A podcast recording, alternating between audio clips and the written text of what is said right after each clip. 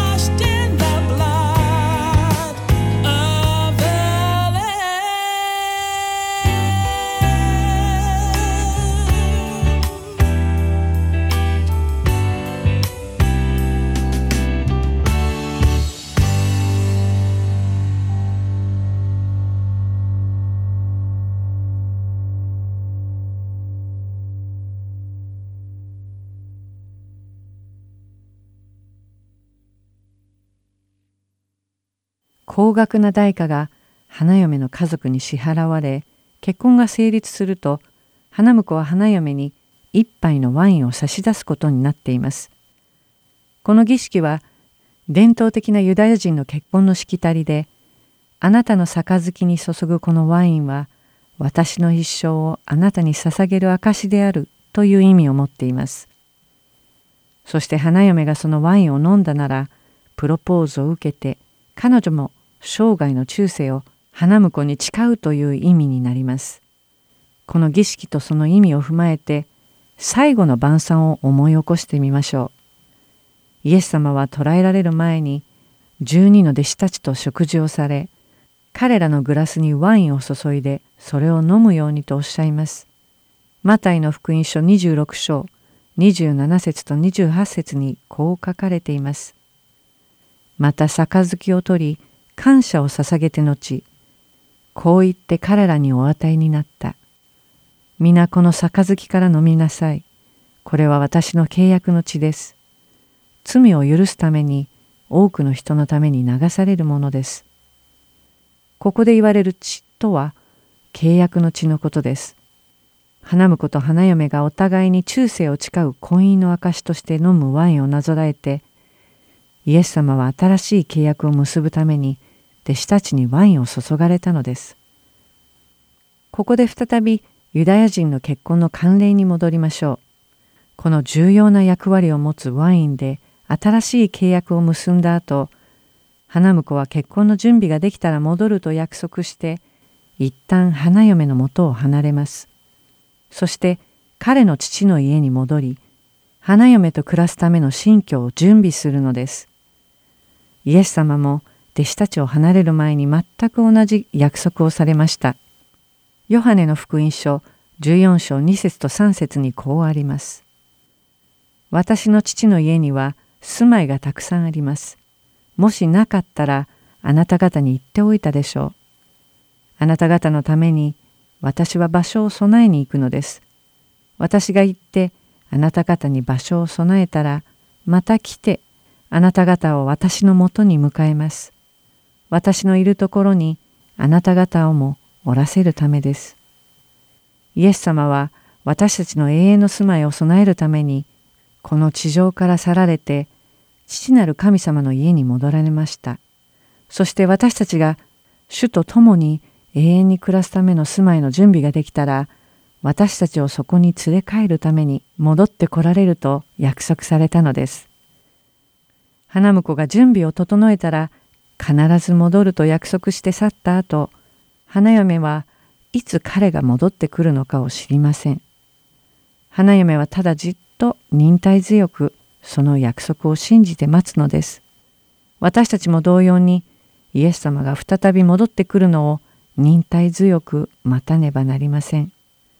ユダヤの慣例では婚約期間は1、2年で結婚を控えた2人はそれぞれの実家で離れて過ごします。1年を超えるこの長い期間は花嫁の純潔を確認するためなのだそうです。この期間中に女性が妊娠してしまったら花嫁が純潔を保てなかったことが確認されるのです。ヨセフが密かにマリアとの婚約を破棄しようとしたのはこの期間中にマリアが身ごもってしまったためでした。イエス様は私たちをご自分の花嫁とされるために十字架の上で代価を支払ってくださいました。罪の代価を受けて死ぬべきだった私たちを十字架で流された血潮であがない出してくださいました。ですから私たちはキリストのものなのです。キリストのものだからこそ花嫁になるにふさわしく私たち自身を清く保ち再びイエス様が戻ってこられるのを心待ちにするのです。いつの日かイエス様と共に永遠に過ごすために私たちの純潔を保つのです。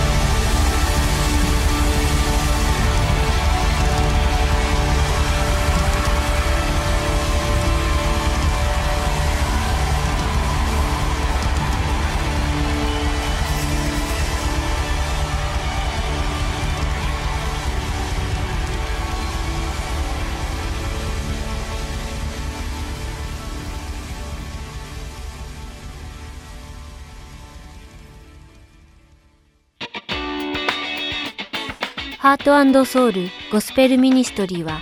日本人の方で韓国語のできるボランティアの方を募集しています。私たちの活動にご協力していただける方はぜひハートソウルまでご連絡ください。電話番号602-866-8999または heartandsoul.org at gmail.com heartandseoul.org at gmail.com までよろしくお願いいたします。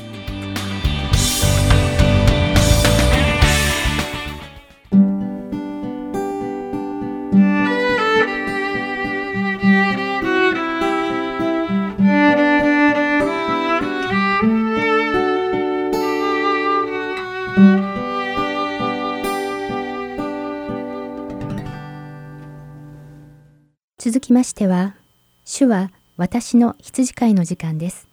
このプログラムでは、詩編23編より、主は私たちの羊飼いであることを学びます。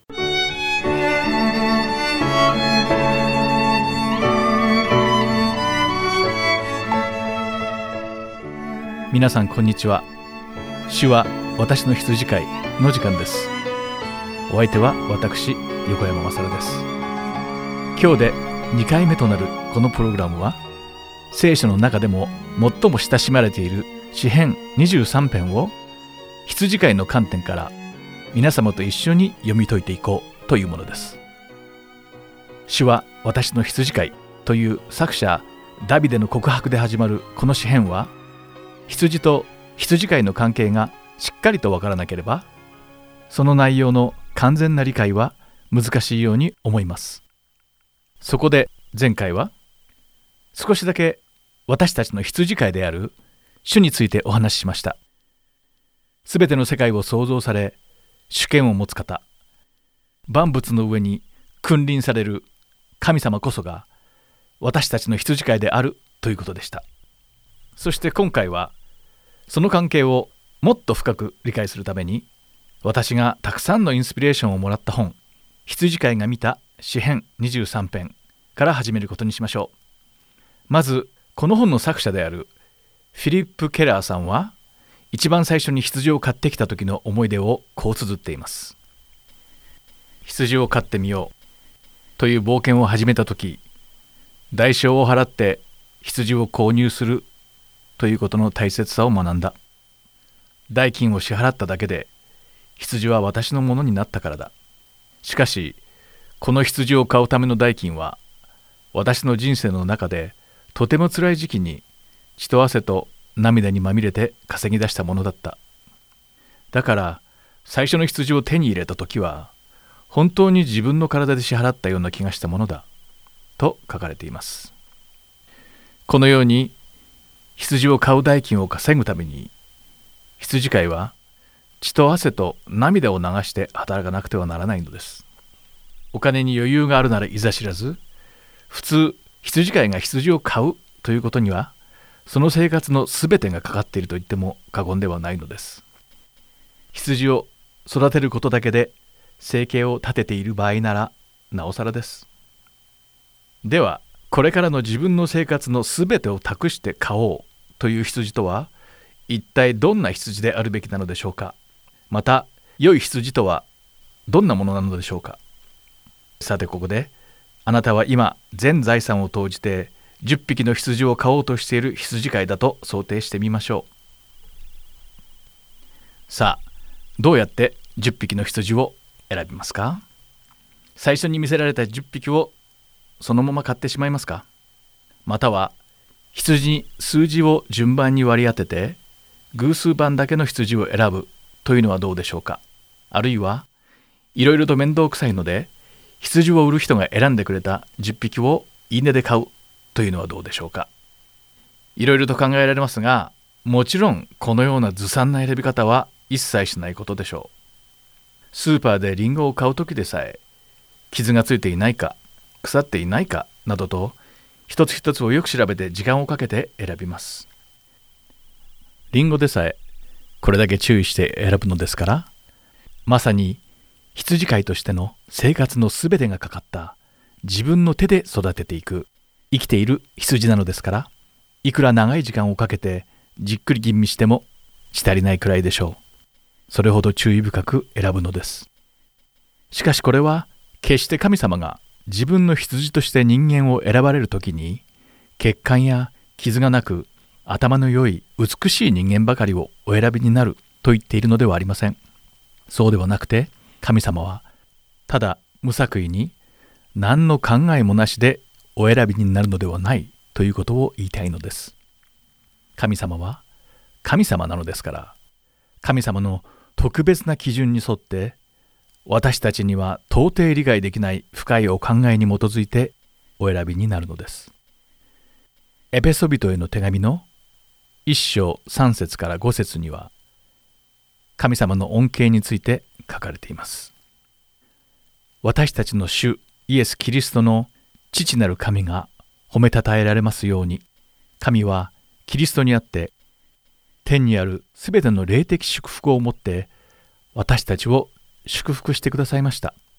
すなわち神は私たちを世界のもといの置かれる前から彼にあって選び見舞いで清く傷のないものにしようとされました。神はただ御心のままに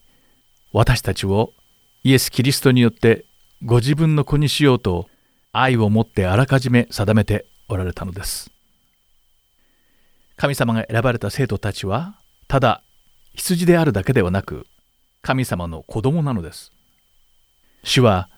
どれだけ慎重に注意深く彼らを選ばれたことでしょう。そしてあなたと私はこのような驚くほどの恩恵に恵まれて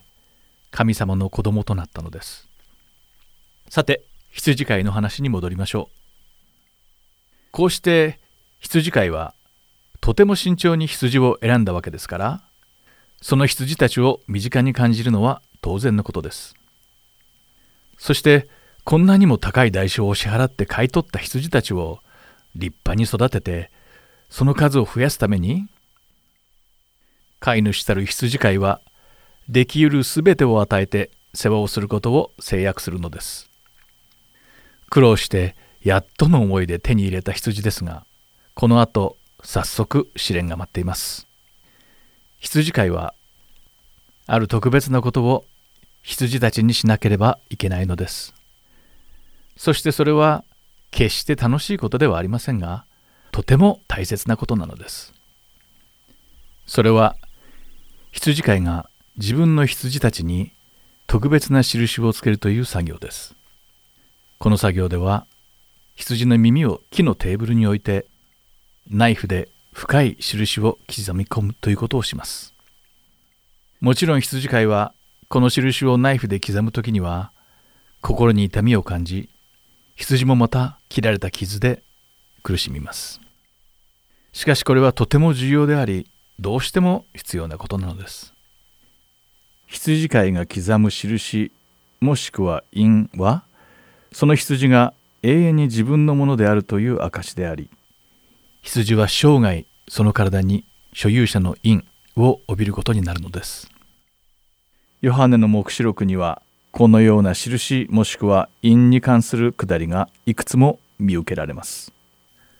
黙示録7章3節と14章1節を見てみましょう。私たちが神のしもべたちの額に印を押してしまうまで地にも海にも木にも害を与えてはいけない。また私は見た。見よ。子羊がシオンの山の上に立っていた。また子羊と共に14万4千人の人たちがいてその額には子羊の名と子羊の父の名とが記してあった。と書かれています。羊が自分の羊に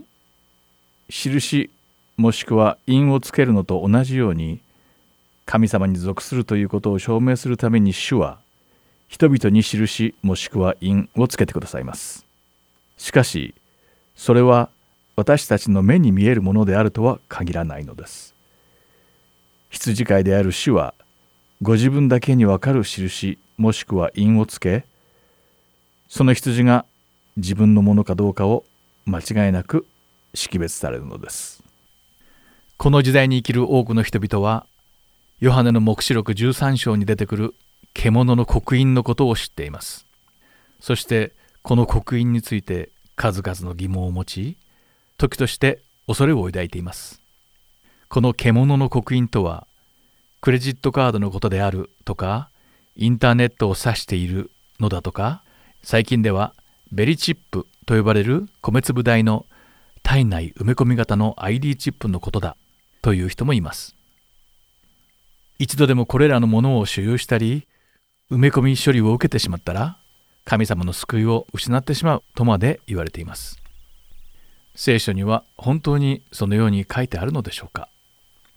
これまでにお話ししたように神様はキリストにあって世界を創造する以前にご自分に属する人を選ばれています。神様はご自分の一人子であるイエス・キリストを通して選ばれた人々を神様の子供にしてくださいました。そして羊飼いが自分の羊に印をつけるようにこれらの人々の額に神様の名前と神様の子羊の名前を刻印してくださりご自分のものとされたのです。また多くの人が恐れている獣の刻印とはその人の額に神様の名前が書かれていない時にだけ押されるものなのです。つまり神様の名前が書かれている上から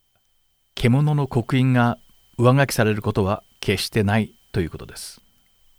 その人にすでに刻印されている神様の名前が取り消しになるわけではありません。ご安心ください。ヨハネの黙示録13章8節を見てみましょう。地に住む者でほふられた子羊の命の書に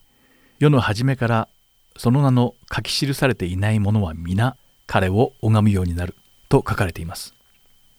そしてこの後の説には獣を拝む人々はその右手が額に刻印を受けるとも書かれています。このようにはっきりと聖書に記されているのです。主は私の羊飼いです。そしてイエス・キリストは良い羊飼いです。主は自ら望まれていつでも羊のために命を投げ出してくださるご用意があります。主がご自分の羊をむざむざ狼に取られたりすることは決してありません。あなたがイエス・キリストを受け入れたのは決して単なる偶然ではないのです。あなたは神様の救いの御心によって注意深く選ばれ、神様の独り子であるイエス・キリストの尊い血のあがないによって買い取られたのです。私たちは主の子羊です。私たちは主に属する人間なのです。この素晴らしい賜物をいただいていることをしっかりと理解できれば、神様のあふれるほどの愛を感じて、主は私の羊飼いです、と感謝を込めて告白することができるのです。あなたがこの告白を喜びにあふれてできるように心からお祈りし、今回は終わりたいと思います。また次回「主は私の羊飼い」でお会いしましょう。お相手は私横山まさるでした。さようなら。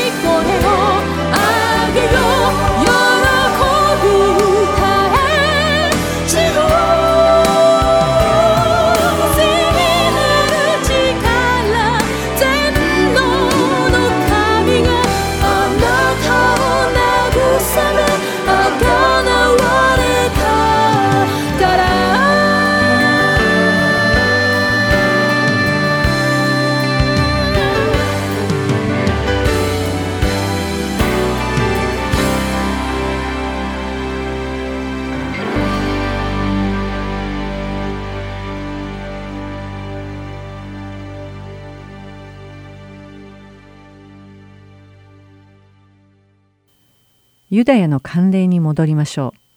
さて婚約の儀も無事に終わり花嫁のもとを去る前に花婿は相手に贈り物を残して去ります。この贈り物にはプロポーズを受け入れられた感謝の気持ちと離れている間も自分を忘れずにいてほしいという花婿の思いが込められています。花嫁はその贈り物を受け取り離れて暮らす花婿を思いつつ婚礼の準備を進めるのです。イエス様が天に上げられ弟子たちから離れる前にもイエス様は彼らに贈り物を残されましたがそれは何だったか覚えていますか？私たちの助け主であられる聖霊なる神様です。このことが書かれているヨハネの福音書14章16節から20節を見てみましょう。私は父にお願いします。そうすれば父はもう一人の助け主をあなた方にお与えになります。その助け主がいつまでもあなた方と共におられるためにです。その方は真理の御霊です。世はその方を受け入れることができません。世はその方を見もせず知りもしないからです。しかしあなた方はその方を知っています。その方はあなた方と共に住み、あなた方のうちにおられるからです。私はあなた方を捨てて孤児にはしません。私はあなた方のところに戻ってくるのです。今しばらくで世はもう私を見なくなります。しかしあなた方は私を見ます。私が生きるのであなた方も生きるからです。その日には私が父におり、あなた方が私におり、私があなた方におることがあなた方にわかります。イエス様が再び戻ってきてくださる日は、私たち主を信じる者が花婿であるイエス様に会える日であり、誰もがイエス様を見ることができる素晴らしい日なのです。まだその日は来ていませんが、イエス様が精霊という素晴らしい助け主を私たちに使わせてくださったので、イエス様は永遠に私たちと共にいらっしゃり、また私たちのうちに住んでおられるのです。このようにして、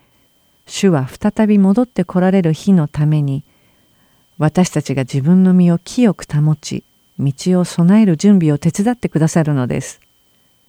皆さんの中で、私は果たして花婿のキリストにお会いできるのだろうかと思う方がいらっしゃいますか？もし確信が持てないなら、ぜひ一度、ハートソウルまでご連絡ください。一緒にお祈りしましょう。今日このプログラムを聞いた方々がイエス様の花嫁にふさわしくイエス様が戻って来られる日のために道を備えて毎日送られますようにまた来たる一週間私も皆さんと共に信仰の道を確かに歩めるようにとお祈りして今日のキリストにあって一つを終わります。お聴きくださってありがとうございました。また来週お会いしましょう。サチカーツがお送りしました。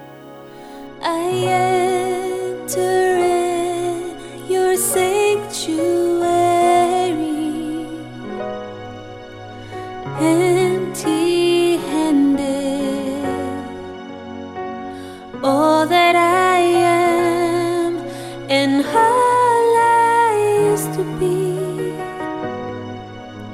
I leave.